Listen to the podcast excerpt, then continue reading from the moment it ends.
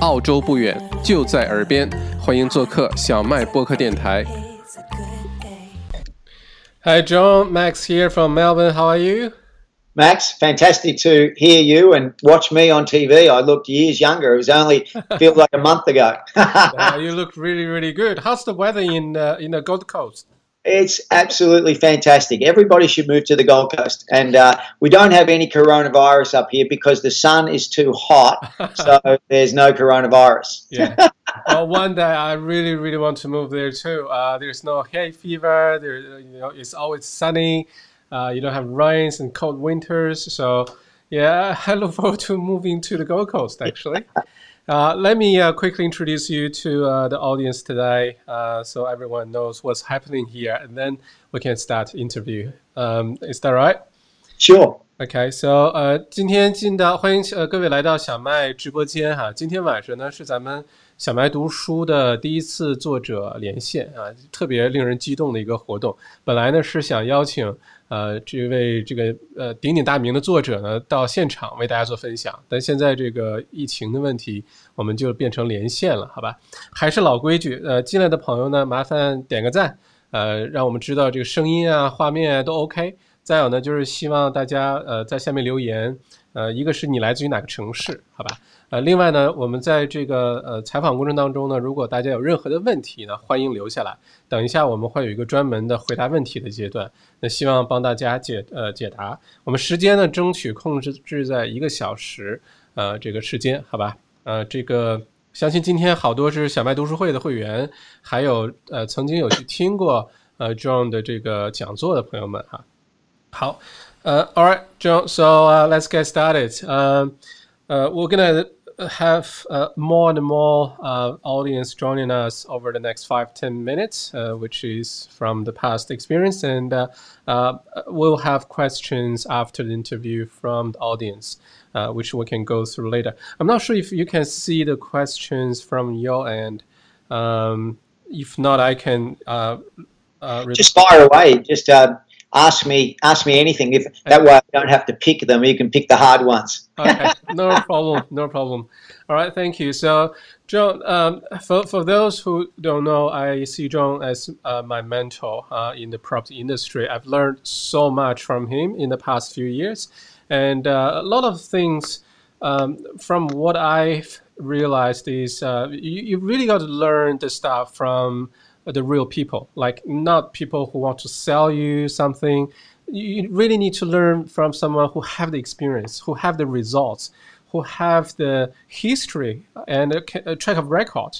And uh, the book, uh, this book here, Seven Steps, um, this is the eighth edition already which means it has been reprinted many, many times, which is pretty rare in Australia. I've read uh, quite a, a number of uh, uh, books written by Australian authors. And because we have such a small population comparatively, you don't have a book which can be reprinted eight times. So, John, the first question from me for you is uh, how many copies have you sold so far? Do you even know? It's oh, well, well over 300,000. So nearly more than 1% of Australians have bought it. It's the best selling real estate book for the last 20 years. And uh, as you can see, endorsed by three of Australia's property billionaires. Yeah. And that was that, that was huge because the three billionaires are people that I've worked with, known for over 20 years. They all read the book mm. and said this stuff should be taught in schools mm-hmm. because I agree people don't know anything about real estate. They think they know because they bought their own home or they bought a property and it went up, but they don't actually understand what real estate is. Mm. So, what's what's motivates you uh, twenty years ago to write a book? Well, that's an interesting story, actually, Max, because. Um, if I go back and, and you know, I started in this business 40 years ago, almost to the day. So I'm 57 now. I started when I was 17, and I'm originally from Melbourne, one of five kids. My dad died in a car accident when I was eight years old. At age 10, I was sent to boarding school. And aged 15, I left school. And a month after I left school, I left Melbourne. I just, the, the cold weather. There was just nothing for me in Melbourne in 1980. And in January 1980, I hitchhiked from Melbourne to the Gold Coast. I started working in real estate on my 17th birthday, Oh, just 40 years ago. yeah. And the luckiest thing in the world for me was that I started working with Jewish property moguls. Now, what you learn off people who've been in the business for 30, 40 years and been successful is a way of thinking because successful people think a different way to everybody else. And what they taught me um, is that there's only truth in numbers. Yeah. So you've got to actually see everything as numbers. So when I talk about real estate, I talk about numbers, strategy, and repetition because success is just repetition. Mm. No matter what we do in life, whether we're a kung fu master or whether we're someone who does webinars or writes books or speaks or does real estate, you've got to have a set of numbers and a strategy that allow you to successfully practice repetition. And even now with the COVID 19, I'm doing webinars to my clients about numbers, strategy, repetition that the government's employing so that we can work out what the timeline is on the number of infections. And that was um, great grounding for me. Then I started building my own portfolio of wealth as a 20 year old, 25 year old, 30. And it was when I was 35 that I'd started a school for youth at risk called Tugulawa School. And I thought, what I'm teaching the kids at Tugulawa is what I've learnt, which is numbers, strategy, repetition, and to think this particular way. And that I should teach it to average Australians, teach them what real estate is, teach them the, the, the most important component is that it's only the land that appreciates and buildings depreciate. And knowing those numbers, you can create amazing wealth. And that's been a great journey for me because now I have um, uh, thousands of clients around Australia who just buy investment property through me and are building a land bank. And they started with me 20 years ago with their first property and they invested fifteen or twenty thousand dollars, and now they're multi multi millionaires using um, using numbers, strategy, and the strategy is compound growth and repetition. Um, so, what motivated me to do it was really just to change our culture, change our thinking, because when I talk about numbers, when any of us talk about numbers, the truly wealthy, the truly wealthy people in Australia are a fraction of a fraction of a fraction of 1%. In fact, there's only 2,107 Australians, people in Australia, who own 10 or more properties. Now, 2,107 is a fraction of a fraction of a fraction of 1%. The majority of them would be my clients. Numbers, strategy, repetition. So my goal, my motivation was to change our culture because we have 700 Australians every day turning 65 and 630 of them are going straight on some form of the pension. That's not good. Does that answer your question? yeah, oh, that's I, that's a very uh, touching story uh, where you got started, and uh, and also you started really really young, 17 years old, uh, as a real estate agent. Uh, you must have witnessed a lot of things in the past, you know, 30, 40 years in Australia, in the history of uh, property industry. Um, I think I think I've seen everything. You know, I, I think I've seen everything because when people were asking me, "Oh, what's going to happen with the crash, the stock market crash?" etc., I know exactly what's going to happen because I saw it in '97, I saw it in uh, in '87, I saw it in '91, and I certainly saw it in 9/11 and then the GFC. Mm. Um, and because I study data and Mm. study numbers, it's Mm. very, very predictable. Mm. And that's that actually uh, brings up one of the uh, popular questions, which is, uh, uh, have you seen these uh, uh, uh, crises or pandemic in in Australia's history before? Which we can uh, talk about uh, in details a bit later. So, Sure. back to the book. Um, this is a truly fascinating, really, really good book. Like I've read this book many times. I've made a lot of notes. Uh, I read it again and again. And when I uh, uh, summarize this book in my book club for my book club members, and I've got a lot of questions too. And they ask really good questions about you know the figures, how you come up to all these. So uh, this is the eighth edition, and uh, is the, you, you, wrote this book many many years ago. Is this book still updated today? Yes, the eighth edition is current up until literally last year, and every single step from step one to step eight, all exactly the same. There nothing nothing actually has changed except for one minor thing in location, which is interesting. Uh, because when I was identifying the best locations um, for the type of property you want to make money out of, location is important. And most people think that it's best to buy close to the CBDs, that property goes up around the CBD by more than the outer areas. Hmm. That's not true. It's never been true. In fact, I'll give you data in Melbourne, for example, where South Melton went up by a lot more than Richmond or Carlton in the last boom. And in Sydney, um, suburb like Edmondson Park went up three times as much as Vaucluse and Rose Bay or any of those areas. So they're the myths that people have about property. Mm. But the important point that I wanted to make was that in relation to location, I said it starts with schools, proximity to schools, mm. then security, mm. and then transport. So they were my top three. Now, what's creeped in is healthcare, because healthcare will employ one in five Australians in the next 10 years. So, proximity to healthcare and our, our aging population, our, our average age of population in Australia is 38, which is young for lots of countries around the world. Japan, the average age of population is over 50, so hmm. they have a declining population rate. We have a growing population rate because we're bringing in migrants average age of 27. But healthcare has become the only change in 22 years in the location criteria. Thank you for that. And uh, uh, I've re- I've read the books like again uh, just before the interview.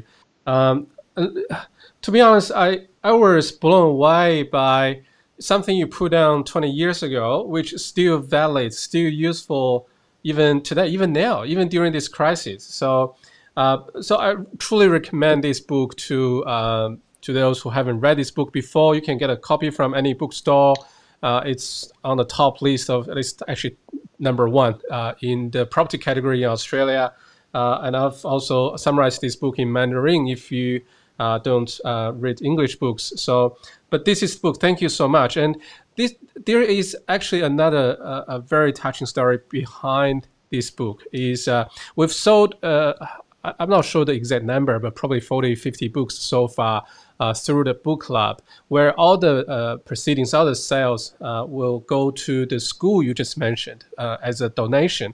Can you please talk about the school? Because every time when I hear about this school, um, I think about the kids and uh, I think about the story, and I, I, really, every single time when I hear the story, I, I, get touched. So, can you please, uh, for, for, for a lot of people today, for the audience, they probably have no idea about this school.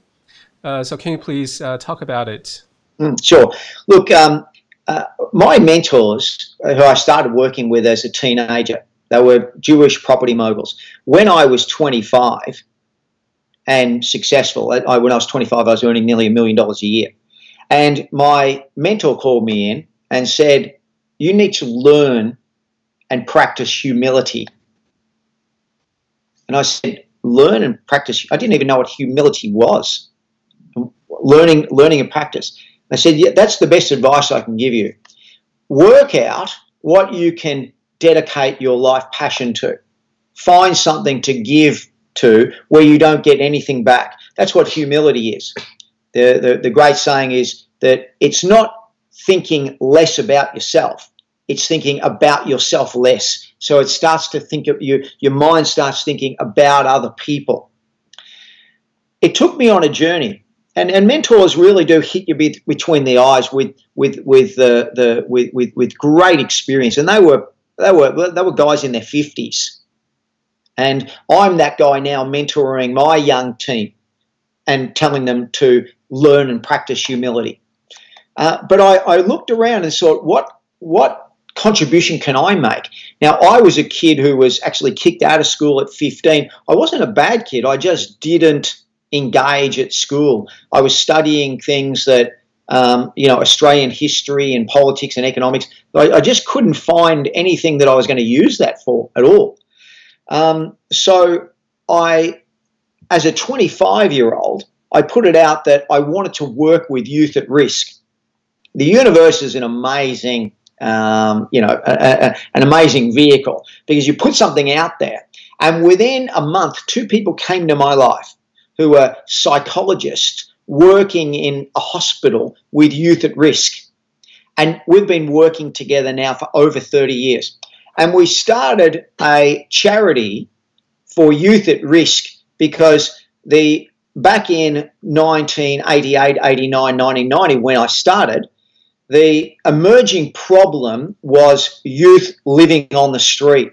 And we had um, uh, changes in Australia where uh, the divorce rate was increasing significantly. And the, the, the, the, the downside of that was the effect on kids, and always is with kids. Uh, so we started a home for youth at risk.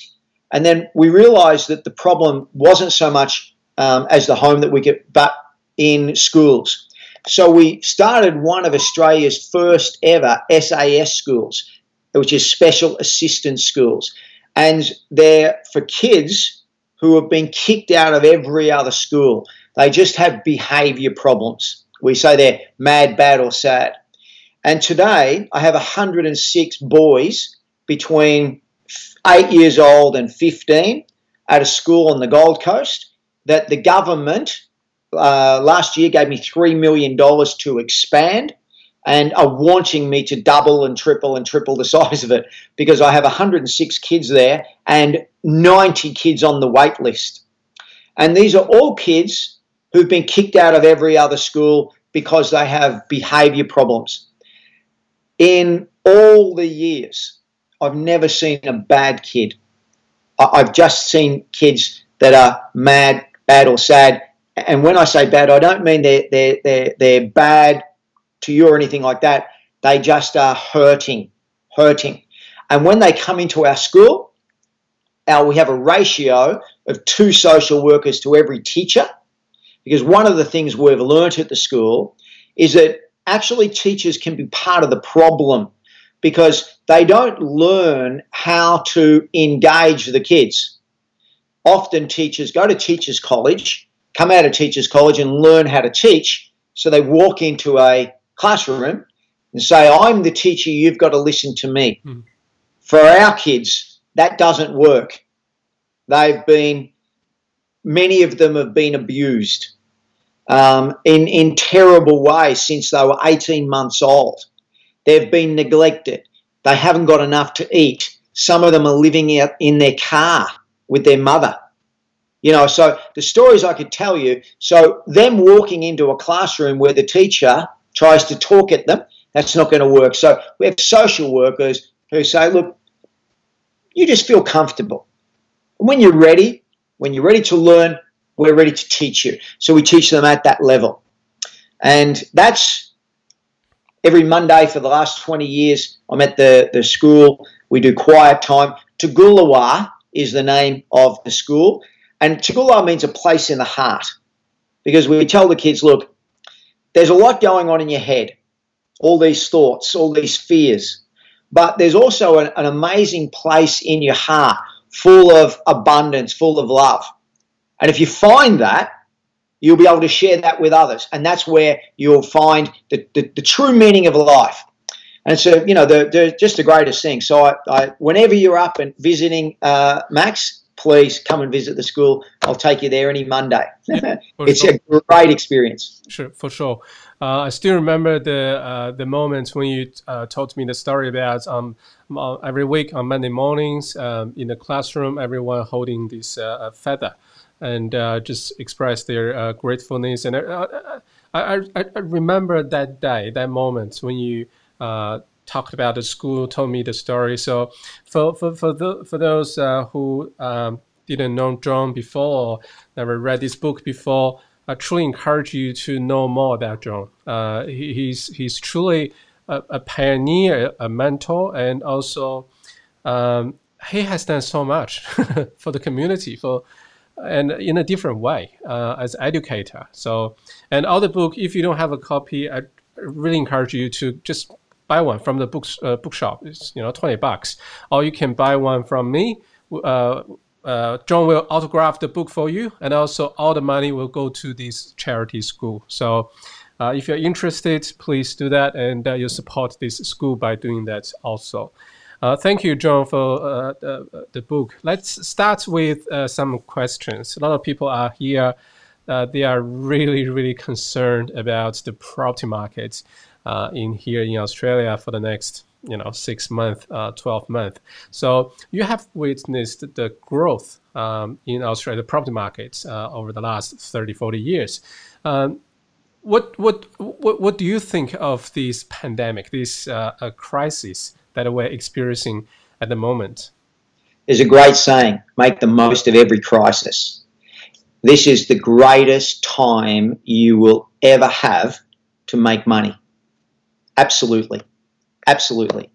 Um, uh, and like the, the Chinese saying for crisis, be aware of the danger, but absolutely see the opportunity. Mm.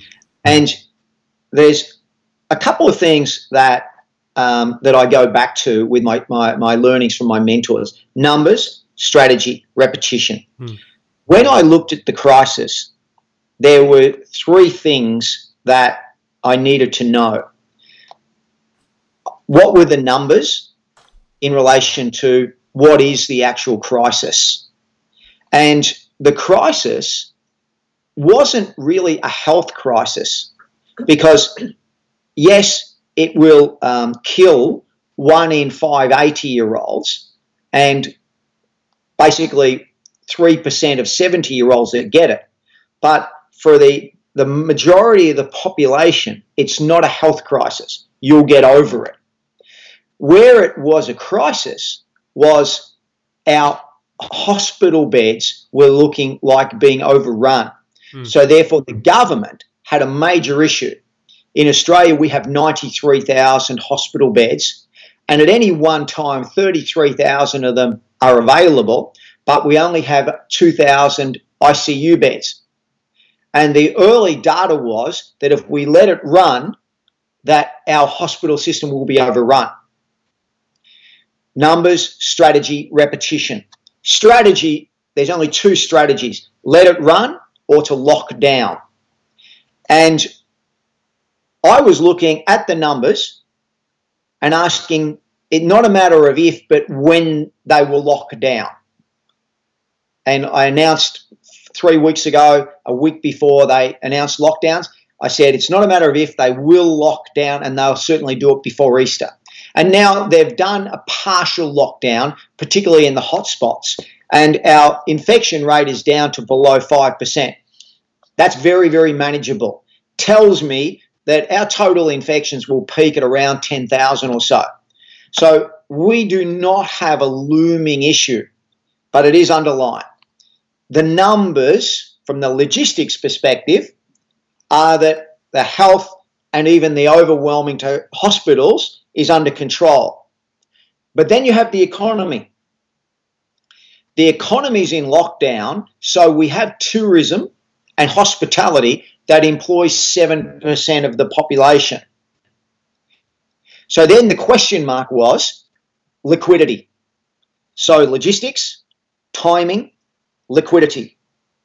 The timing, how long will this last? We'll begin to get back to normal in May. Begin. Now, that doesn't mean we'll get back to normal. It means we'll begin to get back to normal in May. Hmm. And liquidity, that's been well answered the government are paying everybody's wages. Now, that is phenomenal. Absolutely phenomenal. I've seen um, crashes before where the stock market crashes. In 1987 was the biggest and the first I ever saw where the stock market went down 59% in one day. Ooh. Much bigger than we've seen. We've seen it, it, it go down by 40% now, but 59% in one day. And I remember talking to my mentors saying, oh my God, you know, uh, this is a nightmare. Everybody's going to go broke. What should we do? Mm. Buy property. They said buy property. There will be a flight to property, a flight to fixed assets. I bought my principal place of residence and my biggest acquisition, a 1,200 block estate, backed by my mentors on the back of that. And property in the next two years nearly doubled in value. 88, 1987 was a stock market crash. It doubled in 88 and 89 in the main capital cities. Incredible to see. Then the next biggest real hit I saw, the, the Black Swan event, was 9 11. Mm. And 9 11 to me is the most similar to this pandemic. And the reason was that no one saw it coming, and it was an attack where we didn't know where the enemy was, in truth, and where they could pop up again. And all the airports closed, airlines went broke. In fact, that was the year that Ansett in Australia went broke. And tourism, people didn't want to go on holidays, conventions. So everything that you're seeing today with the pandemic was happening in 2001. After I learned that about what happened in 1987, I made all my biggest bets into property. And in 2001 or 2002, 3, 4, property prices around the country doubled. So today, you're going to see a pandemic that will last one, two, three months. In fact, I think we'll be starting to get back to normal in about May, June. The great opportunity is the fact that the government and the Reserve Bank have pumped so much money into the economy, and you can now borrow money at under 3%, and you can buy re- property returning 4 or 5%. That's the greatest opportunity. But when we talk about the Australian market, I've got to be very, very clear about what market I'm talking about. There's five markets. There's the commercial property market. There's the apartment market. And then there's the three residential markets, which are the high end, over 2 million, the middle end, which is 600,000 to 2 million, and then there's the low end. I'm talking really about the low end of the market because that caters for 95% of all buyers. And the key to making money in real estate is land. Land is the only component of property that grows. Land appreciates, buildings depreciate, if you understand those numbers. So if I go back to the components I said before, the commercial market, it's uncertain how that's going to perform at the present time, whilst the government has no package for landlords. And there, there's been a six month moratorium where shopping centres will not get paid. So that could become a disaster.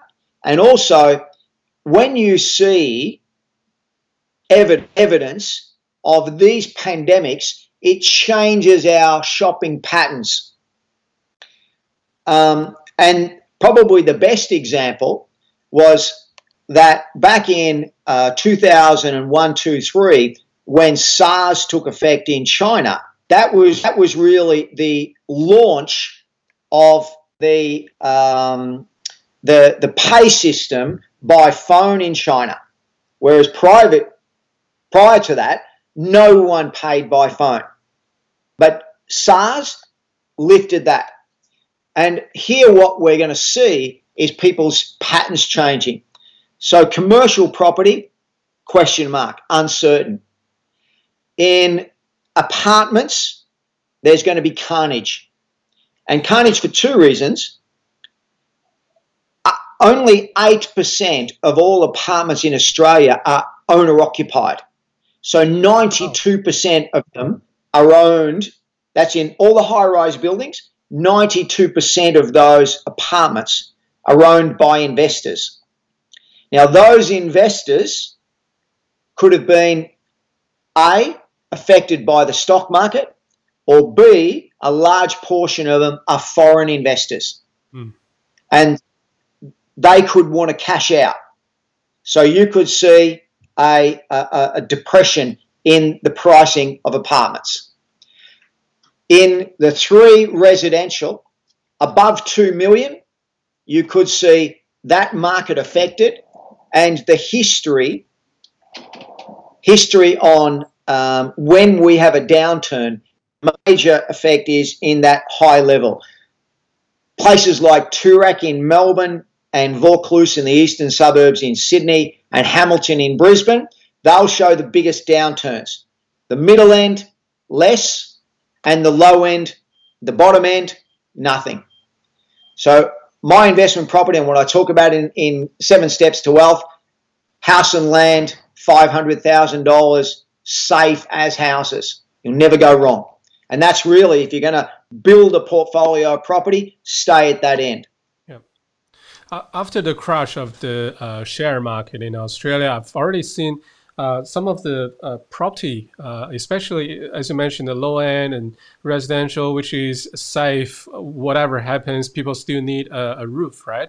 So I already see a lot of capital yeah. start to flow from the share market into uh, the property markets, which is a safe haven uh, for a lot of uh, investors. And just talking about the, uh, the, the economy at the moment, which is a very abnormal situation where you have uh, ultra ultra low uh, interest rate on the one hand. At the moment, we are sitting on 0.25 percent by the RBA, and it could potentially go down again sometime later this year. And on the other hand, you you have property markets or property prices, especially in the low end um, uh, uh, segment, the prices is actually going up. Have you seen this before in the history of uh, Australian property market? Never, never have I seen interest rates going down while property prices are going up. And it's really the state of the worldwide economy, whereby worldwide there's been, after the GFC, so much liquidity pumped into the world 21 billion dollars, uh, 21 trillion dollars, and 13 trillion of that, or 14 trillion of it, is is sitting in bonds at zero percent. So it's earning no money. Mm. And you've got a country like Japan, probably the wealthiest cu- country per capita in the world, who have got a declining economy, a declining population, but the four biggest banks in the world and now they're desperately corporations they're desperately needing um, to find investments and we've seen just in the last 12 months the activity of uh, Japanese corporations buying in Australia increased 250%. So, and you, you, we need to get used to that over the next two, three, four years. Australia will be very, very exciting because we're one of the few Western countries with such good credit rating, mm. with such good banks, mm-hmm. and our banks are the best in the world. And thirdly, have the highest population growth. We have staggering population growth. And if I go back to the 1920s when we had the Spanish flu, and then post the Second World War, after those two big events, we had a massive migration to Australia. Mm. And you think about if you're living in America or UK or Spain or Italy or anywhere like that, mm. and you're looking for a safe haven, mm. you'll look at the numbers in Australia and say, hmm. get me there. Hmm. Because Australia has 5% of the whole of the world's land mass. Hmm. and we've got a fraction of 1% of the population. So if you're going to be safe, you're going to be safe here. And uh, you'll see this particularly take hold in the next uh, couple of years. It's going to be very, very exciting time. Hmm. I totally agree with you. Uh, predicting a, a, a, big wave of new immigration uh, to Australia in the next uh, maybe six to 18 months. We're going to see a lot of people from not just China, but uh, I reckon all over the world when well after the pandemic people see oh I, actually australia have the lowest uh, fatality rate in australia uh, everything is under control there and uh, everything is beautiful and that, that's my view i have a lot of faith in australia um, uh, for you know uh, this uh, pandemic and what what's going to happen after this pandemic. So, um, and not only that, Max, you'll see the biggest amount of government spending. Mm. So they've got a. They, they, you, today we had the CEO of Westpac, very interesting, talking about get ready for a fast restart of the economy, mm. a fast restart, mm. and that's where the banks, the government, and everybody aren't talking about restarting, they're talking about a fast restart of the economy.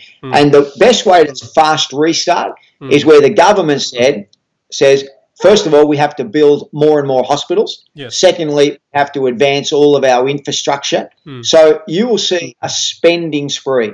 And a great time for the government to do it because they can borrow money from overseas at 0% just about and spend it, you know, and, and pay it back in, in 10 years. Mm. It's a fan, fantastic time. Mm. And uh, so I get a sense of uh, that you, you have a very uh, optimistic uh, view of what's going to happen here uh, in terms of the property market and also in terms of the economy in Australia after this virus crisis. Um, and, and the next question is for, for your uh, uh, for your custodian customers because I literally, literally uh, receiving this question every single day uh, last week from my WeChat group, where people ask, um, "Hey Max, do I have to sell my property now? Should I do it immediately before the economy is really really bad. And I, I, I asked, you know, is you're selling? Is that because you're under uh, cash flow, you're uh, financially stressed, or you just want to get out of the market? Uh, because of you, you know you're panic. So and and ask those people uh, who raised the question. Normally they own one property or maybe two. So you know one investment property, and I know you have a large portfolio of land and properties in Australia, in pretty much every major city uh, in Australia. So, and and your your customers in the uh, your members from the custodian group as well, because they I know a lot of them uh, own uh, five properties, 10 properties, even 20 properties over the last, you know, 20, 30 years. Um, what's your view on that? Like, uh, sh- should people get out of the market now?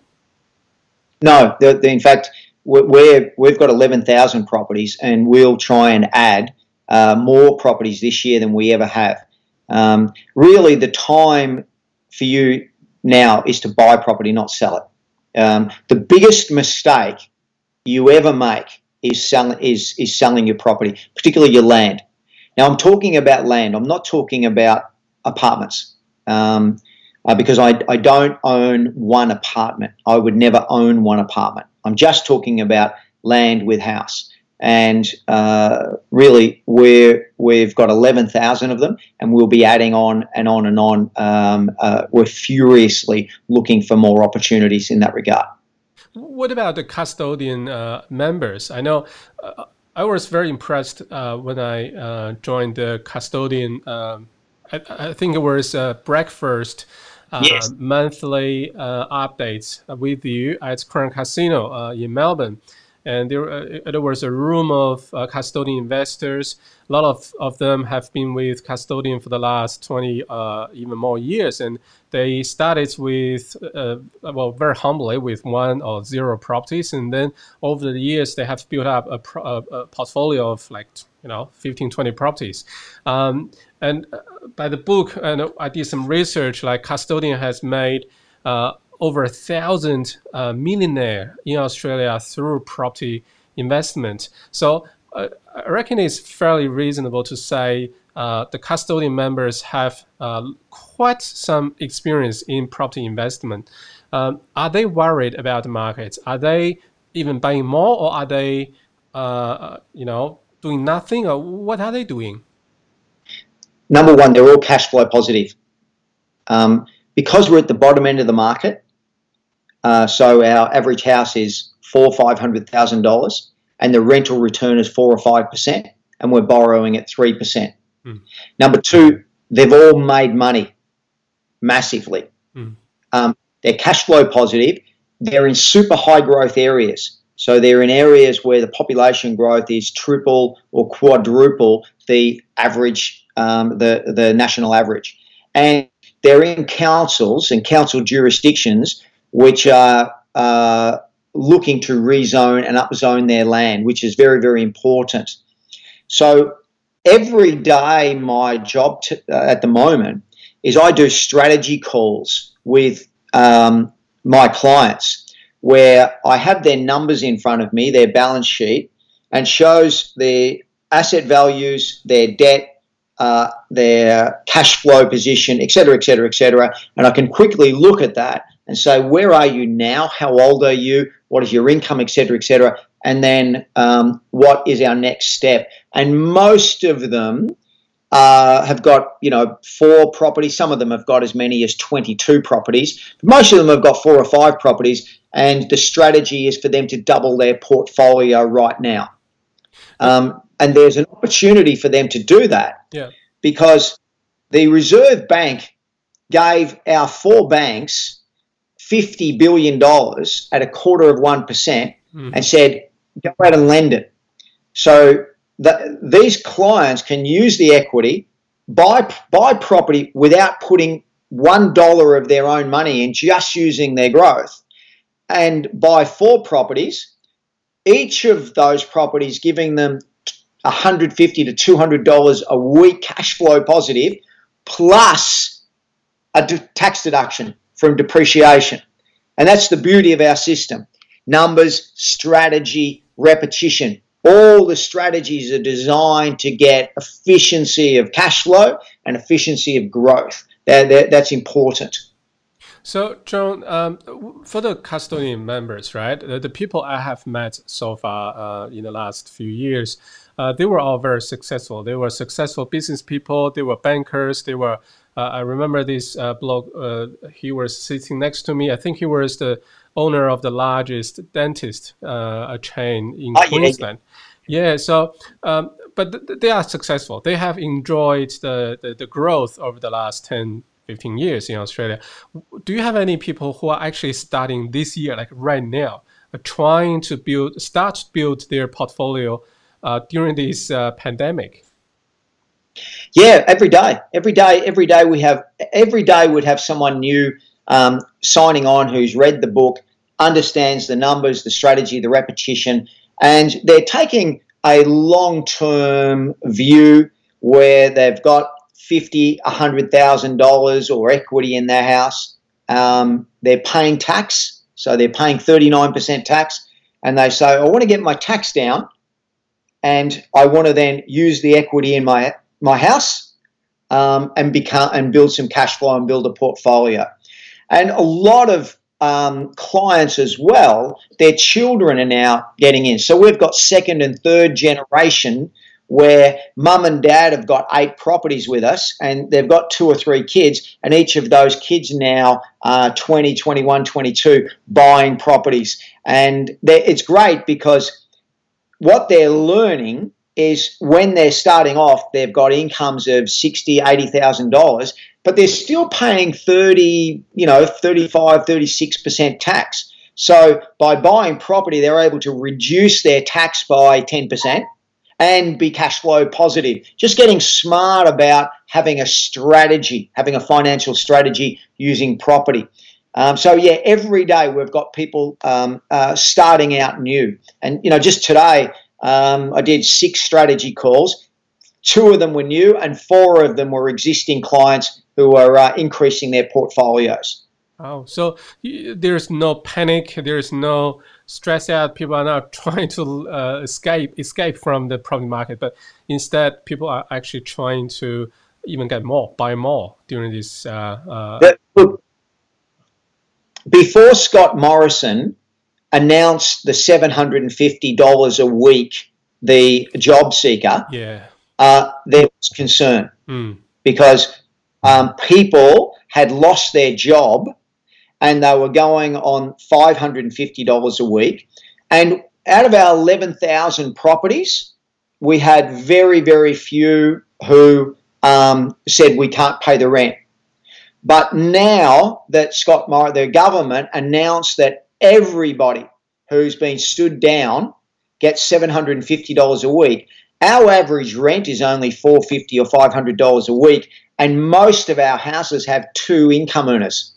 So they're earning $1,500 and paying less than 500 So none of our clients are affected so at, at all. And we're talking about, um, you know, people say that uh, Westpac said that our unemployment rate could have gotten to 17% yeah. before the job seeker. Now they're saying it'll peak at 9%, but quickly go down to 7%. Well, that means that 91% of the population is still working, and even the ones that aren't working are getting paid $750 a week not to be working at the moment.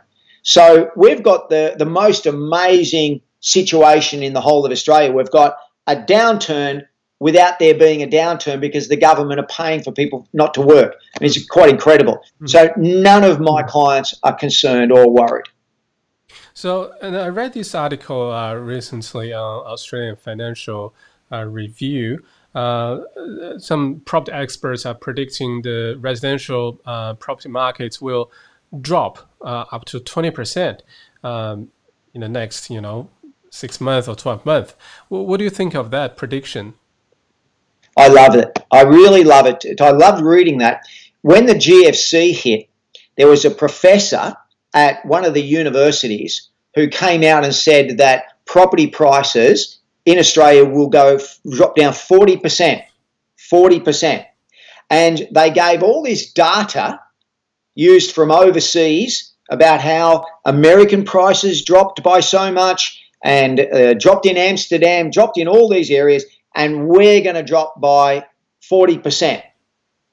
And I loved it because I thought this is great. We're going to get great opportunities to buy property. It not only went, didn't drop one bit, it actually went up in 2010. We had a stimulus package, mm. which was 10 billion. Now our stimulus package is 214 billion. So our, this stimulus package is 21 times bigger.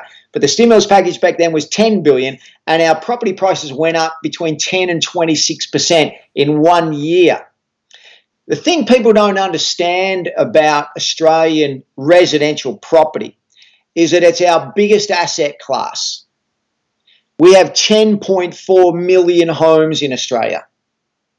Australian, the great Aussie dream is to own our own home. So we have one of the highest home ownership in Australia. Now, all those houses, the value of those houses add up to $7.1 trillion. The debt on our housing, 1.8 trillion. Mm. So our debt, we don't have a lot of debt. Mm. Most of our wealth is in our housing. Mm. A third of all of our homes are owned unencumbered. People don't have any debt. A third of them are owned by investors, mm. my clients, who are happy because the rent's paying for everything. And then there's a third of the houses that are owned by the mortgage belt, and their loan value ratio is about 65%. Hmm. So when we say safe as houses, absolutely safe as houses. When you read someone talking about property prices going down 20%, mm-hmm. they don't know their numbers. And, and you know, the, uh, you read those articles, but they don't give you any data they don't give you the data that I've just given you. Hmm. So there's no data. And when I read the data in, in the GFC, it's going to go down by 40%. They were using American data where they had an oversupply of houses by 20 million. We have an undersupply. an undersupply. Our population prior to coronavirus was growing by 400,000 people a year, 150,000 in natural births mm-hmm. and 250,000 in migration. We're lucky if we build 160 to 180,000 homes a year. So we're barely keeping up. Now, today, our migration will slow until the, the virus is finished, so for the next year, but we still have 3,000 babies born a week, mm. and we're not building any more. Mm. You've seen most of the things stop. Mm. So, the one thing that all these people, demographic people, get wrong is our population growth. Hmm. And the banks know it. That's why the, the, the economy, when the government announced their stimulus, it was all directed at housing. Mm. Let's put 50 billion into housing. Mm. You know, let's give the money to the banks because you know you look at our top 10 companies in our AX, ASX, they're banks and miners, mm. mining, mining, and banks, and our banks are founded on housing because housing's our biggest asset class. That's our biggest and best performing asset class. So when I read 20%, I think, oh, that's fantastic. Um, and you know the, the, the papers during the during the GFC, every day you'd read we're going into recession, we're going into recession five thousand times. We never went into recession, and our property prices never dropped, and yet that was front line of the the newspaper. So um, what do I think about it? There's no data on that. The only time you'll see um, issues in the in uh, market falling is in the top end, the two to five million dollars or two to ten million. People who have to sell because they've been caught by the stock market. Mm. So you will see stress sales in there, and you may see it in apartments. You may see it in apartments, but not in general housing. Apartments uh, just in Melbourne, or apartments like in the other major cities as well, such as like Sydney or um, all the major cities. Oh, all the major cities. Yeah. Apartments don't really go up in value um, that much. Because they're not a good. They're not a good investment. Yeah. They don't. They don't have the land content, and there's always a continuum of supply. Mm-hmm. But mostly because Australians don't actually live in apartments. We don't buy apartments to live in. Mm. Only eight percent of all high rise are owner occupied. Mm. So Australians are, still want the, the, the backyard, the dream. We, we still want our house and land. And 72% of all Australians live in a, a typical house and land. Hmm. And uh, by far, the or in the middle of the pandemic uh, globally, and uh, hopefully this can be over uh, in the next three to six months. But the the coronavirus have uh, uh, fundamentally changed uh, our behavior change it has changed so many things so far like how people communicate how people work how people um, uh, travel and how people wash their hands um, so what can you see so far like uh, in the property uh, game what would change after the virus I think you know that it's an interesting because I look at my own business and we were uh, a business that did events. And now we're finding we're digitalizing. And what it's done is it's bring forward everything that we were going to be doing in the next five years. Um, we've done it in the last week, two weeks, you know, so hmm. we're doing most of our transactions via Zoom or via um, Skype, you know, or we're doing webinars. Whereas previously, we were doing um, events where we where we talk to people, and I think people are now learning how to um, deal without necessarily being face to face. That'll be interesting.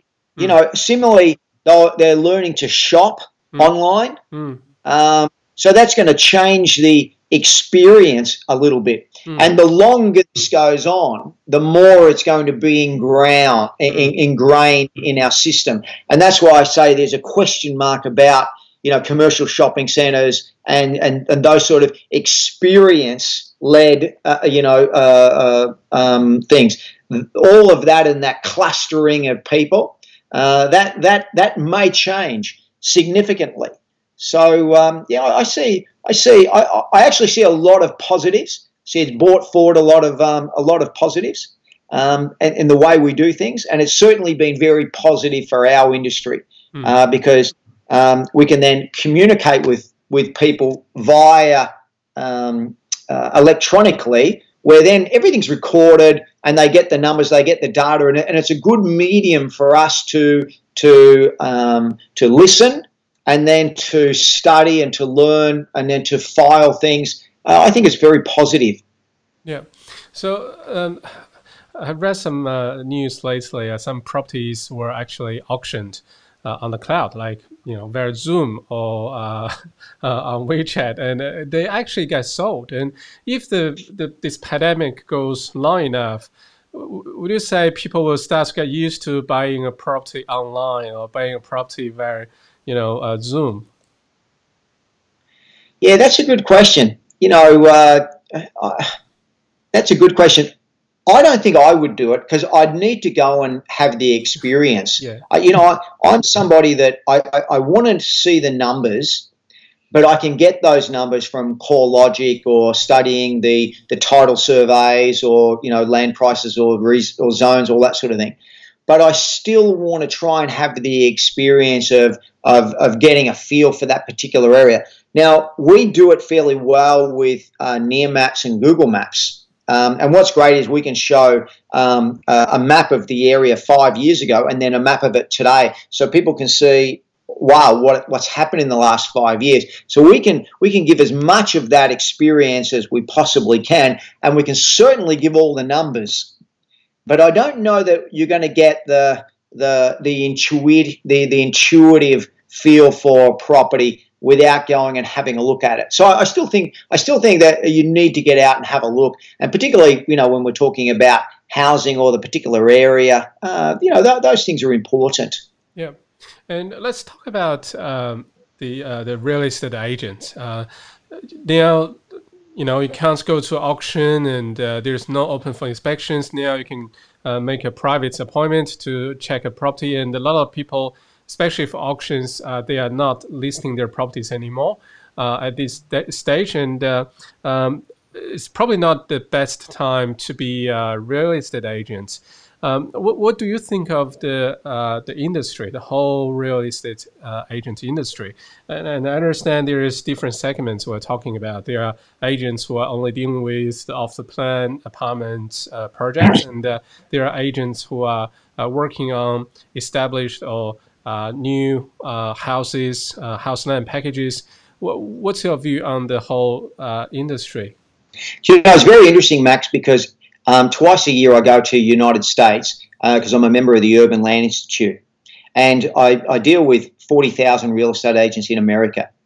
When you deal with an agent in America, they have a different language to the agents that talk here. The language in America is a language of numbers, where they talk about the land price per square meter, they talk about the building cost per square meter, they talk about the rental returns, the replacement value, all of those things. Our agents have no idea about that language. So they just talk shit. You know, they, they literally just make up stories about a property and they just keep on talking and talking and talking and talking. What will happen is that they'll find this language of numbers so that then we can talk properly about what is the land price per square meter in that particular street based on comparable sales. Yep. What is the house price per square meter based on the fittings and fixtures and depreciated to a particular time so that we all have a basic understanding of value. Now, that's something that our agents are going to have to learn, you know. And it's, it's funny because I see I see agents who advertise properties and some of them don't even put the land size in or even, you know, the, the size of the house or the age of the house. Now, those things are just vital to working out um, you know, a, a comparative value or even comparable sales. In America, they'll give you all that data. Um, so, you know, I don't think they know the language. the ones that will learn the language and can begin to communicate that language will begin to be more successful than the rest because they'll educate their clients in the language of numbers and um, real value. Uh, and you know that that's that's that's really the goal is to educate everybody yeah. because the you know the, the Australian simplification for property is location, location, location, and that's really you know the meaning of that is look I can sell anything anywhere anytime you know I'm a good salesman but realistically it should be land content timing and then location and the location should be a number designated by population growth and land price per square meter and all those sorts of things. Yeah. So what do I think about agents? I think they've got to learn to properly communicate. Some of them are good. The commercial agents can be very good, by the way. Uh, some of the commercial agents can be very good, but I'm talking about you know the top five percent. Mm. In residential, not even one percent. Hmm. Uh, it's a lot of fluff and a lot of um, you know a lot of uh, smoke and mirrors. Yeah, uh, uh look, I'm with you 100 percent on that one. Uh, when I was in America uh, finishing my study there, um, real estate agency is totally different. The level of professionalism, the language they, they they they were using, and the people who actually work in the industry are in a different world uh, from Australia. Like you get top uh, graduates from uh, the top uh, universities and the business schools uh, run real estate companies over there. Well, in here we don't see that very often. So I'm with you 100%. Um, do you have any, any advice for the Chinese real estate agents in here in Australia? Because in the probably in since the year 2006, 2007, when a lot of uh, Chinese investors uh, came to Australia, or the um, the the immigration, the business immigration, the investment immigration uh, came to Australia. Then from then we started to have more uh, real estate agents in the Chinese community. I remember back in 2001, 2002, when I just came to Australia, you don't see that many uh, Chinese real estate agents, uh, but now you see uh, agencies everywhere. Um, this apparently will change a lot of things. And uh, for those who want to be the good agents, who want to be professional, who want to uh, be the top in this industry, what's your advice for them? Look, the, the, the, some of the Chinese agents are some of the best in Australia, without a doubt, because they're very good at numbers and they, they understand the language of it, and um, they certainly understand the the buyer need. Mm. Um, but my my advice is just learn the numbers and study the history of real estate. Mm. Um, I think too many agents, Australian or Chinese, they're almost chasing that that that um, the wind in a sense, and then they're going with the wind. If it blows this way, they go that way, and if it blows this way, they go that way.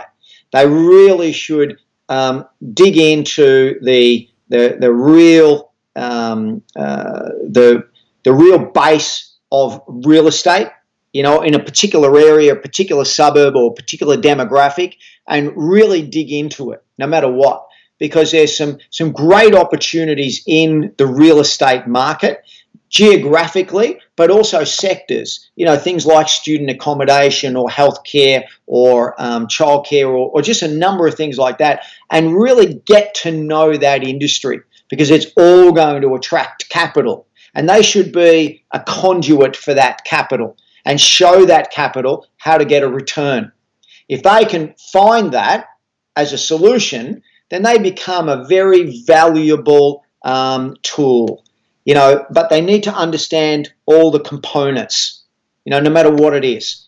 Uh, you know, and, and, and a lot of them have, have had some early luck where you know they just sold property to Chinese investors who were just buying anything and everything, um, you know, buying apartments off the plan and all that sort of thing.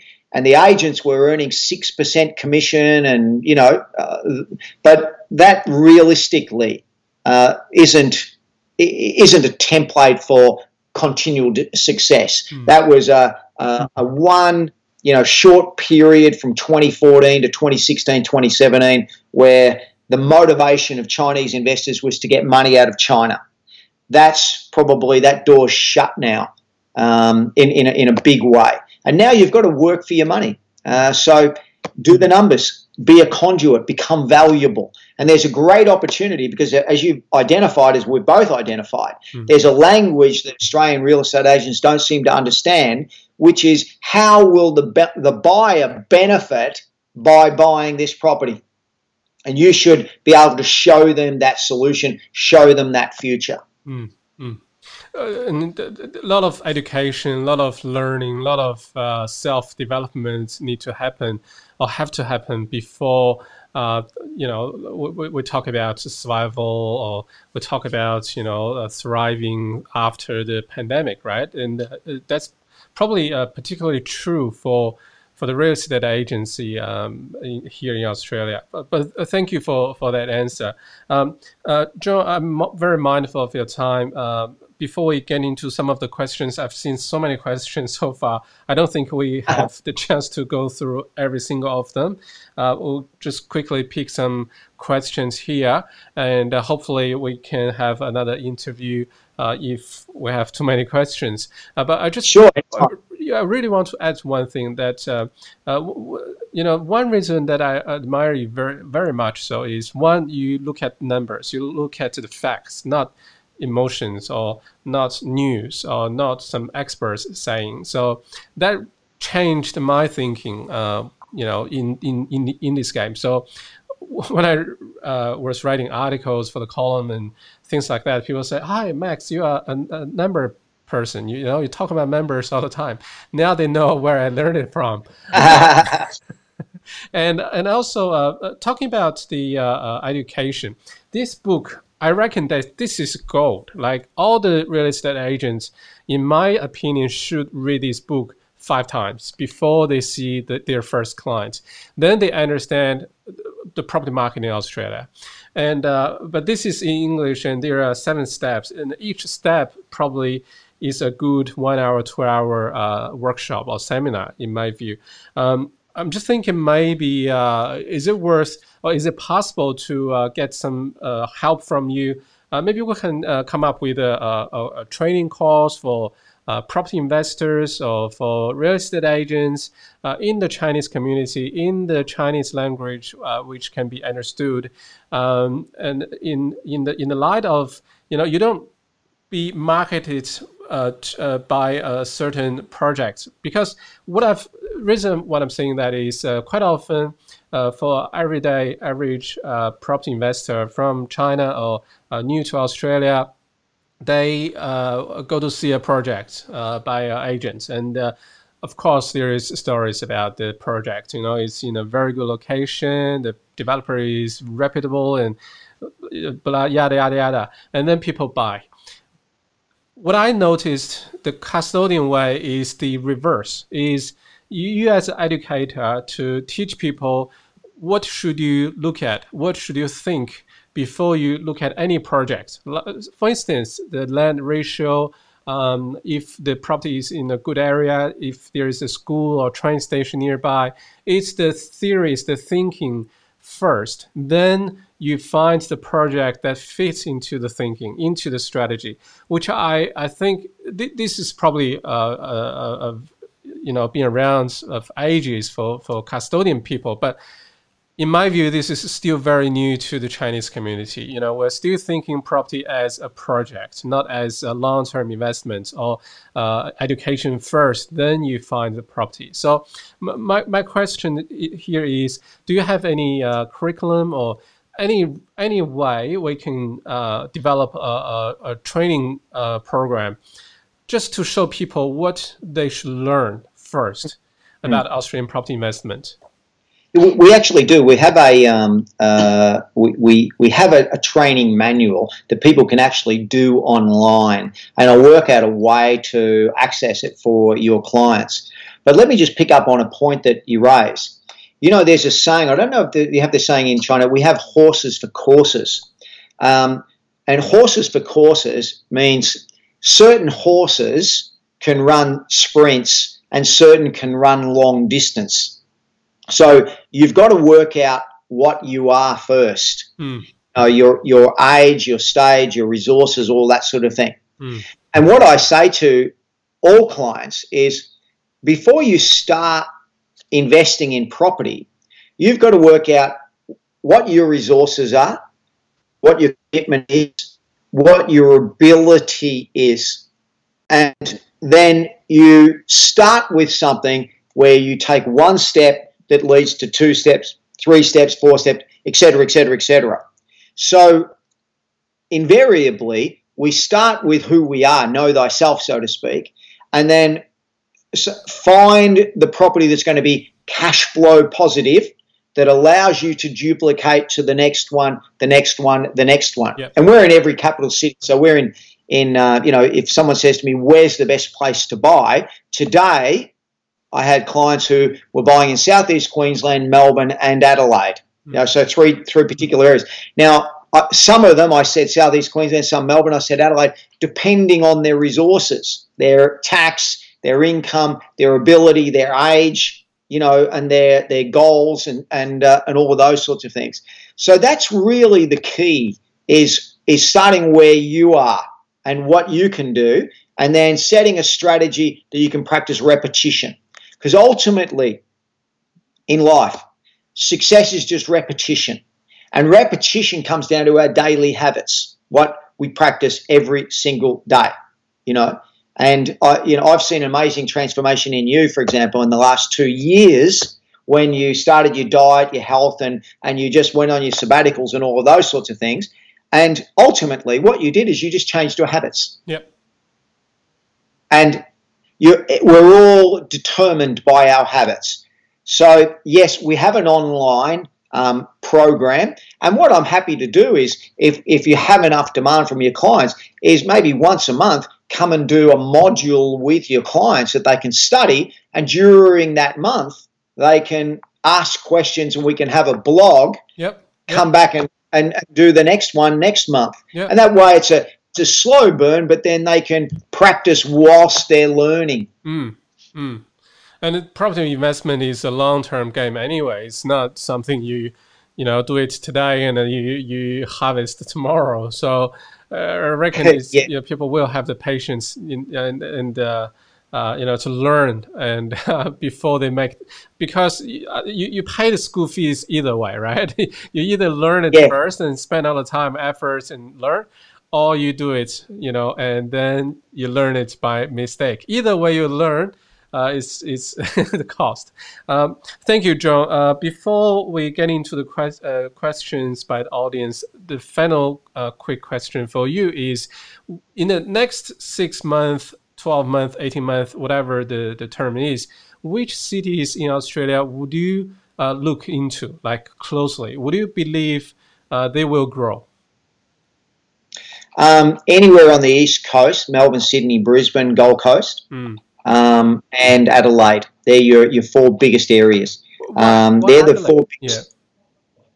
Um, population growth and because I, uh, of the amount of infrastructure spend in Adelaide. Mm. Um, and I think uh, it'll be interesting to see uh, if BHP press the button on Olympic Dam, um, which I, I expect that we'll get an announcement on that uh, sometime this year. That's the biggest uranium um, uh, deposit in the world. That's 23% of the uh, the world's uranium, but also you because the Australian dollar is so low, I expect BHP to press the button on Olympic Dam. That'll be a game changer for Adelaide, a town of Adelaide, Hmm. but also its regional status. When we reboot migration, um, you'll see, you know, Gold Coast, Adelaide, um, uh, you know, Melbourne, Sydney, uh, um, Southeast Queensland. You'll see it all significantly increase. But um, Adelaide and Southeast Queensland will have the highest growth because they're coming from the lowest base. Yeah, yeah. What about Tassie? But Sydney- Yeah.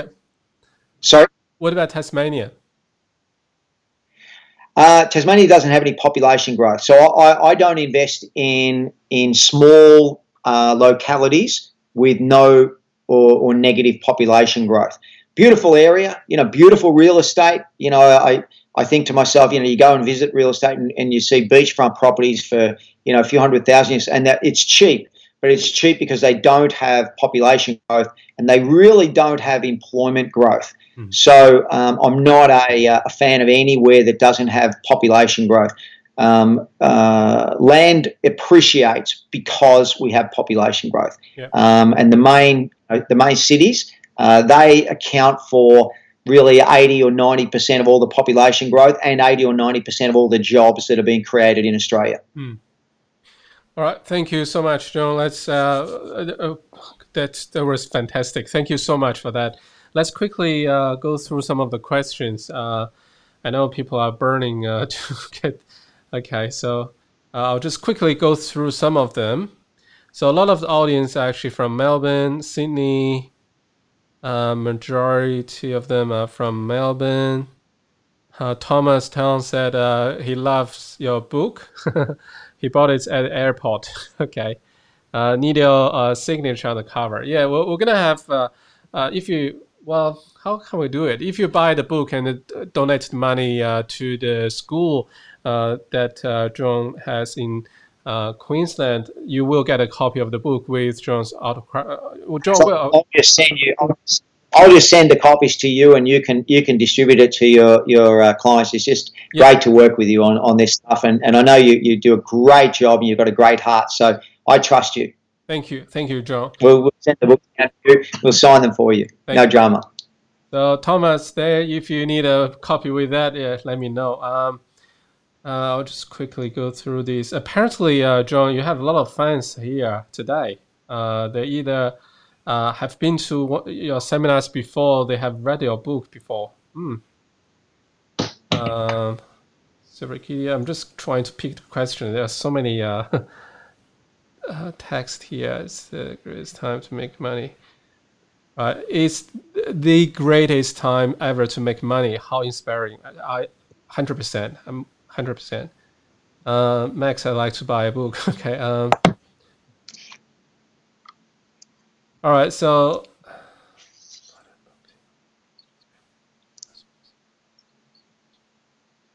Okay, what do you think of this situation, John? Because this is probably a, a common one. Uh, someone from the audience says uh, they bought a property in waterways uh, just before the open house inspection uh, was res restricted. Um, they love the house, but they think they paid too much. What do you think of the situation? Uh, I, I have questions similar to this. People bought properties in January or last December or in, in early February, and then they see property prices going down because of you know there's no more auctions or anything like that. What do you think? Um, look, don't worry about it. It's it's it's a short term blip, if it is, because uh, when this economy restarts, remember today you can borrow one million dollars, and that costs you four hundred dollars a week. Mm. Mm. So when Australians work that out, properties will go through the roof, through the roof. Mm. So, you know, I don't know what you paid for your waterways property, um, but uh, don't worry about it if you think it, whatever. It'll if it's a high end does go down a little bit. It'll only go down because it's people who've been burnt by the stock market have to sell. But we're talking about a, a very, very small percentage. Generally, what you'll find is when this economy, this fast restart, it'll happen very, very fast. Mm. You know, mm. look at what Westpac said. Their unemployment rate's going to go from 9% to 7% in three months. So think about that economy, mm. uh, you know, in a year's time, and I take a longer term view. Mm. In a year's time, everything's going to go up. I tell all my clients, everything you buy for five hundred thousand today mm. will be worth a million dollars in three years. Hmm. It's going to double in value. Hmm. Um, the only thing that won't change is rents. Rents are not going to go up, hmm. so don't expect to be cash flow positive in three to five years based on what you're buying in three to five years. Mm. Uh, today's the best time for you to make money. Mm. And because the uh, the interest rate is so low, uh, I reckon, yeah, you are right. Australians will start to realize the money they pay in rents will be more than what they pay in mortgage repayments, and uh, you actually own your own home or your investment property, and you pay less Yeah. So That, it hasn't sunk, it hasn't sunk in. yeah, You know, we've had five rate cuts, but now you can borrow at 2.19 or 2.29%. yeah, That's just incredible. So you borrow a million dollars, costs you 22,000, 40, $420 a week. hmm Now, when, when Australians work that out, they haven't worked it out. It'll take them six months and they're, they'll re-gear and, and reboot and all that sort of thing. And all of a sudden, Mm. bang, mm, every a million dollars will be cheap. Uh, will be will be you know buying a property for a million dollars will be just cheap. So Hmm. so watch out. You're going to see the biggest boom you've ever seen in Australian property. Yep, hundred percent with you. Um, next question is, John, do you have a Facebook or something so people can follow you? How how can people get in touch with you? How can people uh, follow your updates and your views on the property market? Um, I, I have a Facebook, uh, but my daughter runs it. I've never ever been on social media. Hmm. But if someone sends me a uh, a note on Facebook, then I'll I'll respond to it. Okay. So yeah, look it up. Seven Steps, John Fitzgerald, Seven Steps. Um, we do a weekly uh, webinar. I think you've seen it, Max. Yeah. That we're talking about property, uh, COVID nineteen by the numbers, Mm. and it's I just track numbers. I, I'm really. Uh, I'm really only interested in, in the numbers. And when people talk to me about anything, Mm. I just want to know the numbers. So if you like numbers, if you're if you're people listening Mm. who can understand the world in numbers, Mm. uh, that's a that's a uh, I do that on Tuesday night, do that live, and uh, a good one for them to to to to study, Yep. but also read the book Seven Steps and and engage with us. You know, we're we're we're really a forum for real estate investors. We have thousands and thousands of investors all around Australia or right around the world. So uh, we, we really are a forum for it, and we love talking um, numbers in property. Mm. Thank you for that. And uh, the the numbers, the, uh, the updates every Tuesday. Uh, we can uh, maybe have a chat after the interview.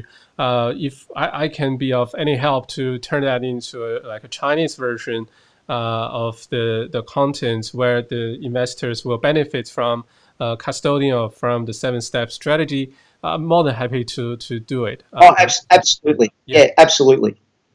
Thank you for that. Uh, hi, John. How do you see the markets of the house with granny flight?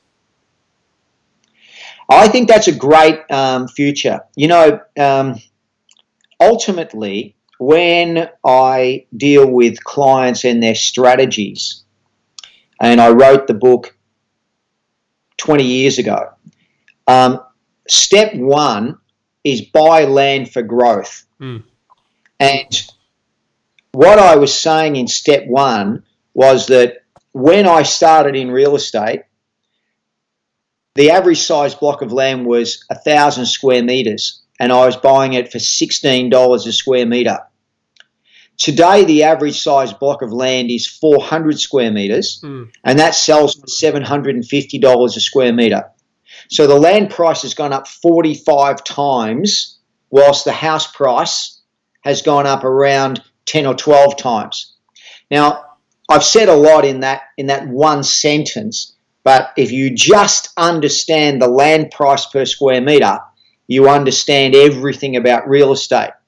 Now, why I say that the average house sits on 400 square meters in 10 or 20 years' time, in the high growth areas where I'm buying, the average house will sit on 100 square meters.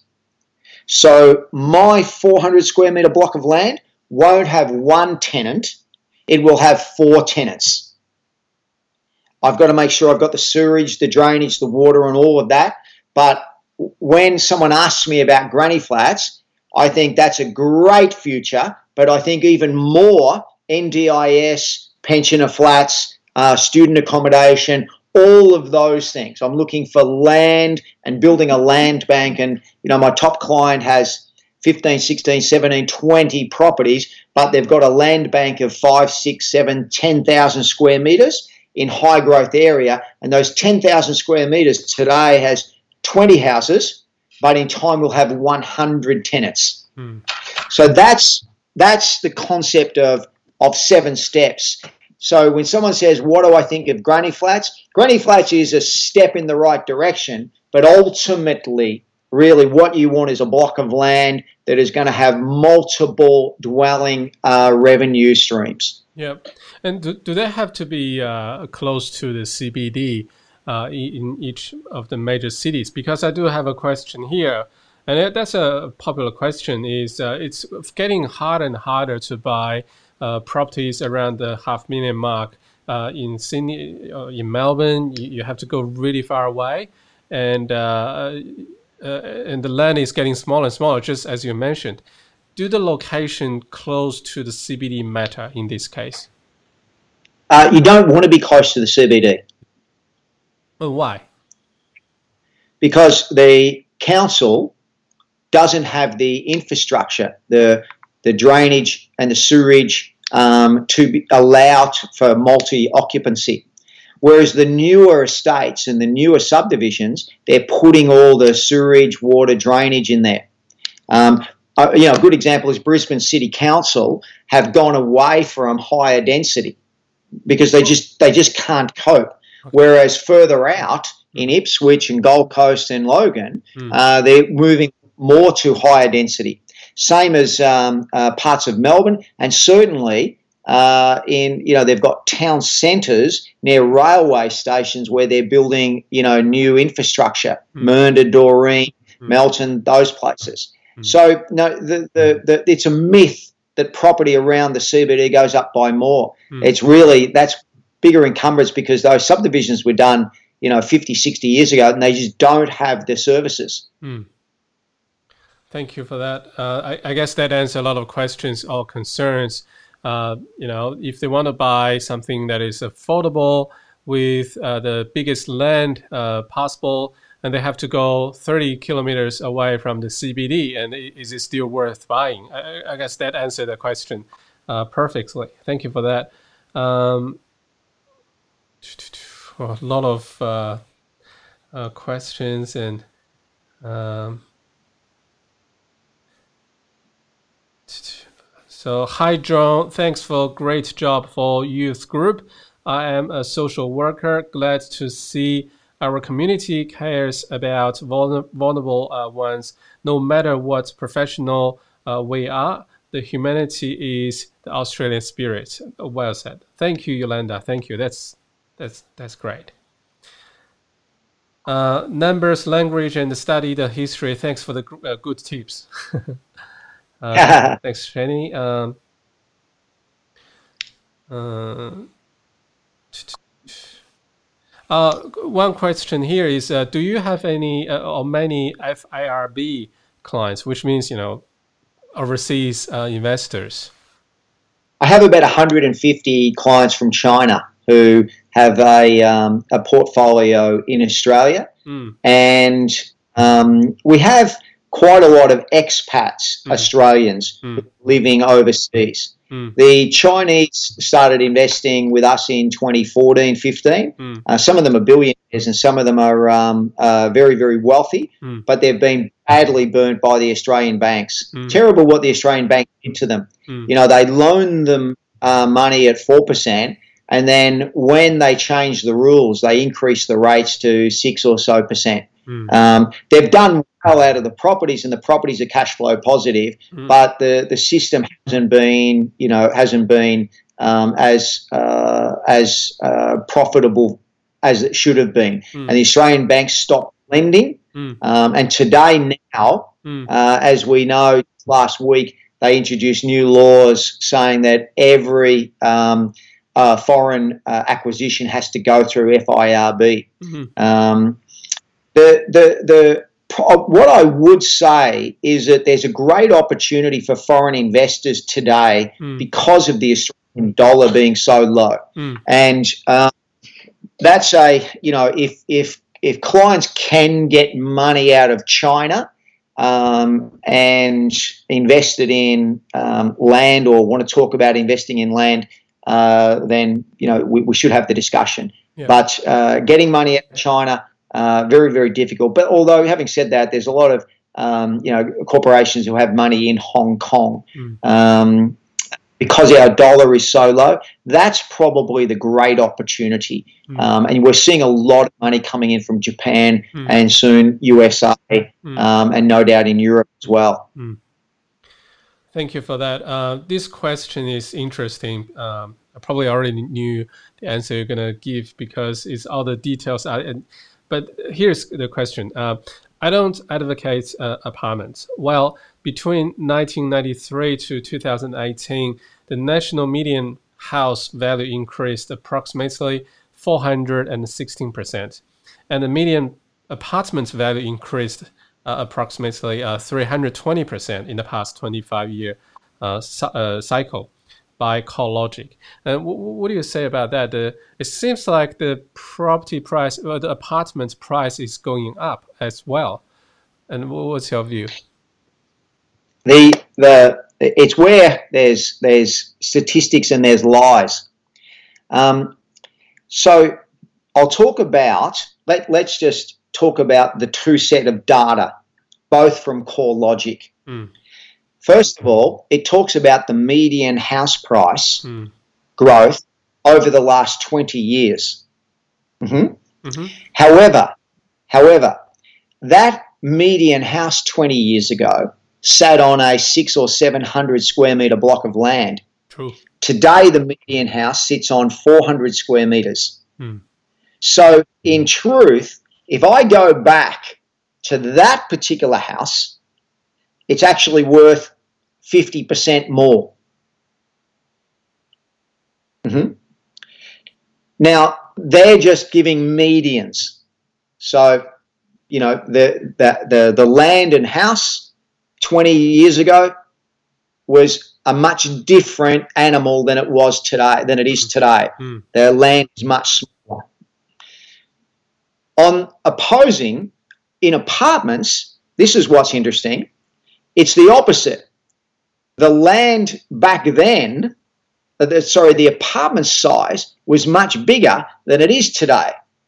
So the apartment 20 years ago was 110 to 120 square meters, and now it's 80 square meters. So it's gone the opposite way. And if I actually track this sale of this apartment, it's gone up by around about 3.7% per annum. Mhm. Less than half of what the house has gone up. Hmm. So when you give me the data on CoreLogic, I'll send you back on the numbers to break down what they're actually talking about. And the other important thing about apartments is when we look at sales of apartments, a lot of apartment sales are new apartments, Yes. and new apartments sell at a significant price to second hand Hmm. because investors and overseas buyers can only buy new. So when we talk about these numbers, it's a great discussion. It's probably a whole session for us to go into the statistics of what makes up the median Mm. and why Mm. there's some real value in housing and there's not in apartments. Yeah. I hope that answers the question. Yeah, totally. Uh, hopefully, uh, uh, this. Uh, I think it, this question was from uh, Yu Chen. Yu Chen. So hopefully, uh, this answers your question. But when you look at data, it's actually a quite dangerous thing. Uh, when you look at data, you think you understand data, but when you look into look into all the details, you re- realize, you know, it's probably not the the the the, data you you you thought it, uh, it was. Um, but yeah, thank you for that answer. Very interesting because the apartment prices keep going up because you know they are all new apartments and uh, uh, being purchased by overseas investors and um, you know people who don't have PR or are not Australian citizens. And then it seems like the prices of apartments are going up, but if you track one certain uh, apartment, uh, the sales uh, over the years, it's probably not going up by, by much at all. So Yeah, we, we, we took specific buildings in Melbourne and Sydney Mm. that were developed 20, 30 years ago Mm. and tracked apartment sales and resales in that building, Mm. and the, the growth is about 3.7%. Yeah, per annum. Yep. So you know, uh, less than um, less than you know cash in the bank over that period of time. Yeah. Um, okay, so hi, John. Uh, the majority of us are from Melbourne, and you mentioned South Melton being the highest growth area compared to Richmond. And what the uh, other data can you give us about uh, that area, South Melton? Uh, look, I'll have to I'll have to send it to you, but um, in the research we did, because we did a lot in we've done a lot in Melbourne. We've done probably two thousand properties in in Melbourne, Mm. and we went to the areas that could be cash flow positive Mm. for us and that give us the highest growth. So I look at land price per square meter. Uh huh.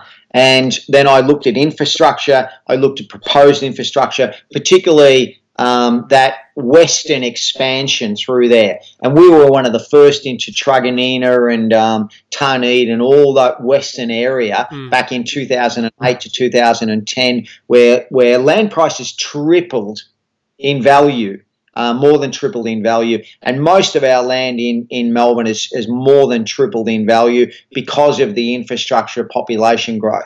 So if it's specific data, we can you can write to me and I'll, I'll send you spe- what, what specific data that, that you're looking for for those particular areas. Yep. Um, and uh, this question is from uh, Sydney. Uh, so, um, could John give some advice on which suburbs in Sydney uh, you, you, you think you believe uh, will have good opportunities to grow in the future? Look, we did a lot uh, around the M5 and M7 mainly because of the infrastructure growth. Mm. And then we were big investors in Edmondson Park, which was 50 kilometres from the CBD because they designated it as a town centre Mm. where they were going to allow Mm. um, a higher density, that is, um, uh, block sizes down to 250 square metres where you could put a duplex. Mm. So, really, I'm looking for um, areas that the government are spending money and wanting to populate with higher density. Mm. And you really transport, new railway stations where they're building town centres, Mm. where they're going to put healthcare, education, all of those things. Mm. They're the they're the hotspots where you're going to see land prices um, significantly go up. Mm. Okay. Yep. Um, a lot of people want to buy the book now. um, okay, so uh, th- th- this is a good question. Uh, should I buy a house and land package in the area 30 kilometers from the CBD? Apparently, this is in Melbourne, or buy an old house close to to the CBD. So either new house and package or the uh, old second-hand house near the CBD. What do you think? Um, if you're only ever going to buy one property, buy the old house. If you want to build a property portfolio, absolutely buy the new house because you'll get the tax deductions Mm. and you'll have certainty cash flow. Mm. The problem of an old house is that it can be a money pit for you and it could end up costing you a lot of money Mm. and you'll never be able to duplicate. Even if you get growth, you're not going to have cash flow to duplicate. Mm. So when you're buying property, ask yourself, what do you want to do with it? Mm. I only buy property in order to get the next one. So the, the properties are like what we call a workhorse. Mm. It's really just there to get me to the next one, the next one, and the next one. Mm. So I need to be cash flow positive. I need to get tax deductions. I need to get the highest leverage and and uh, a bank that's going to allow me to borrow uh, 90% for the next one as well. Mm. You're not going to get that in that old house close to the CBD. Thank you for that. Um, uh, what do you think about regional area like Geelong? okay, Geelong. So, yeah, w- w- d- do you have any uh, uh, investments in Geelong in, in Victoria? No, I would never invest in a regional area, um, and I did in back in the late 1980s. But the issue with regional areas is that they have terrible downturns, Mm. and Geelong is probably at the top of that list. Mm. I saw a terrible down in ninety in the in the recession in 1991. I think Geelong was the hardest hit um, area in the whole of um, Australia. Mm. Just terrible. Mm. So um, I know a lot of people are investing in Geelong. I know, and and Geelong's got a great story because it's the gateway to the uh, Great Ocean Road. They've cut out 26 sets of lights, um, and I know they're talking that yes, it's a, a satellite city, but um, in in in my opinion, in the long term, yes, you can have a house there. But would I build a property portfolio there? Absolutely not. No. Yeah. Thank you. Um, the, the last question for you before we close. It's been almost two hours, and I apologize. you know, this has been so long. I'm yeah, th- appreciate your time. Uh, so the last question Pleasure. is, uh, what do you think about the new airport area in Sydney? Uh, there are a lot of small houses built with uh, very low affordable prices. Um, that'll be a, a 10 to 20 year um, burn. So um, I would invest there when the airport's up and running.